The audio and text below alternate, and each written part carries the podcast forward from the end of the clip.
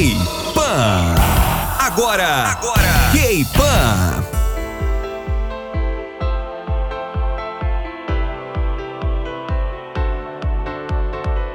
Olá, meus queridos, minhas queridas, meus queridos, sejam muito bem-vindos aqui neste podcast lindo K-Pan. Sou a Maju Riveu. E eu sou a Stephanie Toso. Bom dia, boa tarde, boa noite para você.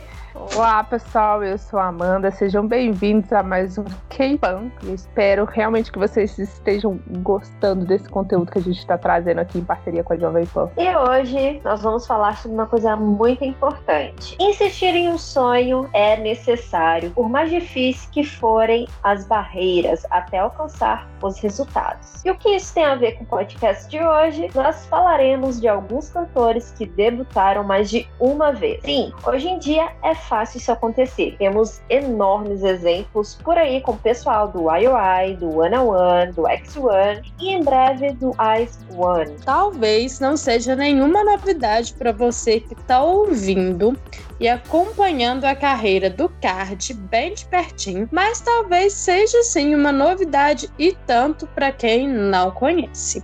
Sabia que a Sumin, antes de se tornar uma dos quatro integrantes do Card e fazer a sua estreia em 2016, já debutou em outros grupos? Isso mesmo, outros grupos, no plural.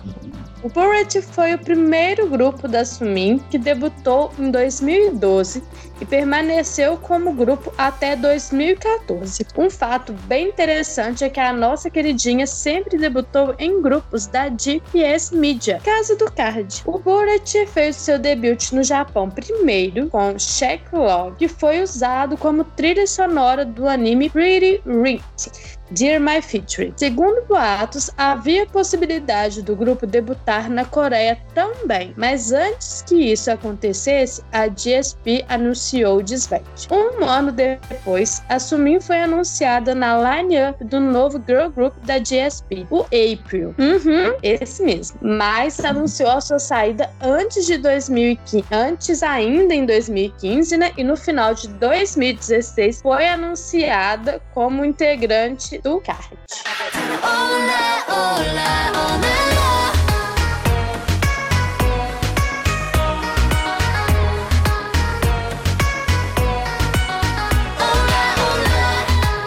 Depois disso não precisou debutar mais. Coitada. Mas o que falar da Ryuna, na é verdade? Ela é uma das minhas cantoras favoritas. E debutou eu fico até tonta. Real. Quando a gente pegou para conhecer mais sobre cada um dos integrantes, a gente se surpreendeu com muitas histórias que a gente encontrou.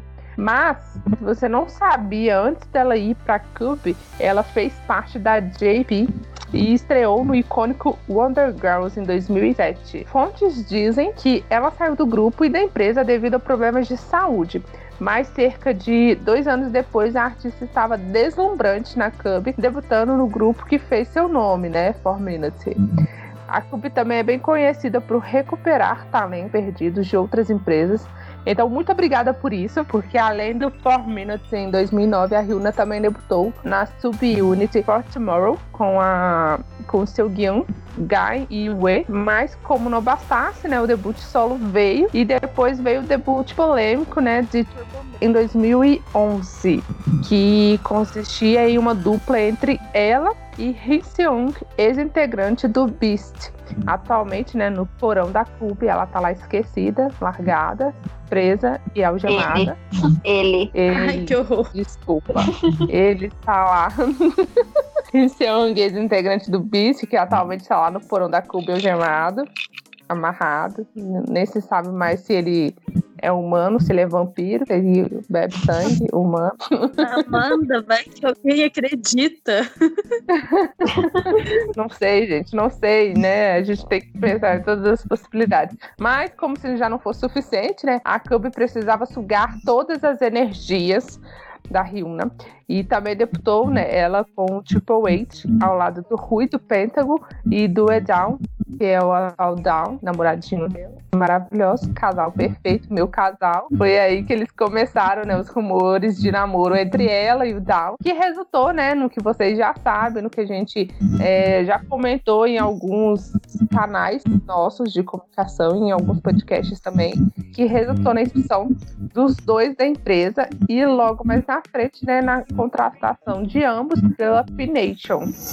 Ainda falando da Kirby, essa empresa que administra muito bem seus talentos, só que não. Basicamente, todos os integrantes do Beast debutaram mais de uma vez. Se você não sabe, o Beast foi um grupo que debutou em 2009 e foi tipo um grupo realmente muito icônico do K-pop. Se você não conhece, precisa conhecer agora mesmo. E esse, o contrato da Kirby foi chegando ao fim com o grupo e cinco dos seis integrantes não estavam aparecendo aparentemente feliz dentro da empresa. Então eles resolveram não renovar os contratos. Beleza, eles saíram, no caso do Jun, Do Won, Iseobi, Wang e Hyun e fundaram em 2017 uma empresa só para eles, a Around Us Entertainment, para comandar a própria carreira. Só que aconteceu uma coisa muito interessante. A Cube proibiu judicialmente os caras de usar o nome Beast e até mesmo de promover qualquer uma das músicas que foram lançadas lançadas na época em que eles estavam dentro da empresa, mesmo que fossem eles que estivessem composto a música e tudo mais. E sem ao menos desistir, o grupo apostou no nome Highlight, que foi até mesmo o nome do último álbum do grupo dentro da Cube como Beast, e fez o seu redebut. Desde então, a gente teve alguns comebacks, debut solo dos integrantes e mais uma baixa. Jun Hyun, infelizmente, teve seu nome envolvido na polêmica The Bird Sun com o Seungri ex-Big Bang e pediu para sair para assim não manchar o nome do Highlight. Eles se pronunciaram recentemente sobre o próximo comeback que vai ter, mas não deram nenhuma previsão ainda. A gente espera que isso aconteça muito em breve.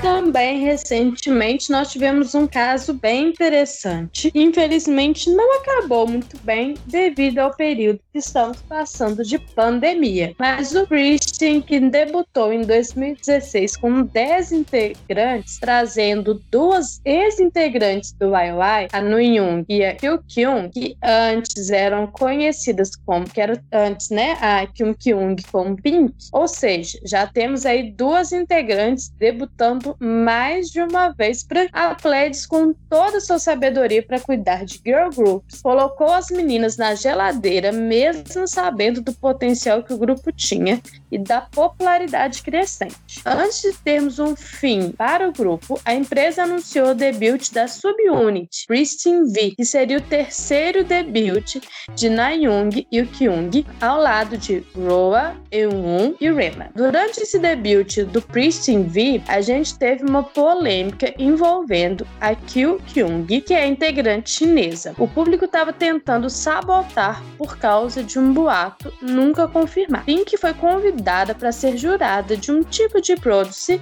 no seu país natal, a China. Ela foi convidada para participar de muitos programas por lá e por esse motivo a sua popularidade cresceu muito fora da Coreia. Quando ela ainda estava na China, surgiram rumores de que ela se sentia muito melhor trabalhando no seu país natal. Isso obviamente chegou nos ouvidos dos coreanos. Outros rumores diziam que a Pink considerava sua carreira apenas na China e por ela acabaria com a sua carreira na, na Coreia e continuaria a crescer no seu país de origem. Falaram até que ela sairia do Pristin para se promover só na China. E durante esses rumores, tivemos os problemas com a Kyla. Devido ser fora do padrão, a Pledis colocou ela na geladeira e ela retornou para os Estados Unidos. E a empresa usou a desculpa de que era para ela cuidar da saúde. Mas vamos lá, né? Depois disso tudo, a Pledis anunciou o disband e basicamente só três das dez integrantes continuaram na empresa. Alguma coisa não tá certa, né? Mas vamos lá. Em 2019, a OSR Entertainment recrutou quatro ex-integrantes do Christian. A Min Kyun, que era conhecida como Roa, a Jeongwon, Eunwon e Ebin, antes conhecida como Rena, e redebutou como Hinavier, acrescentando Bada. Ou seja, se o terceiro debut de Myung, Eunwon e Ebin, mas infelizmente a empresa anunciou o disband alguns ainda em 2019. Ou seja, saudade do que a gente não viveu. O negócio acabou antes de começar, praticamente. Mal começou e elas deram adeus.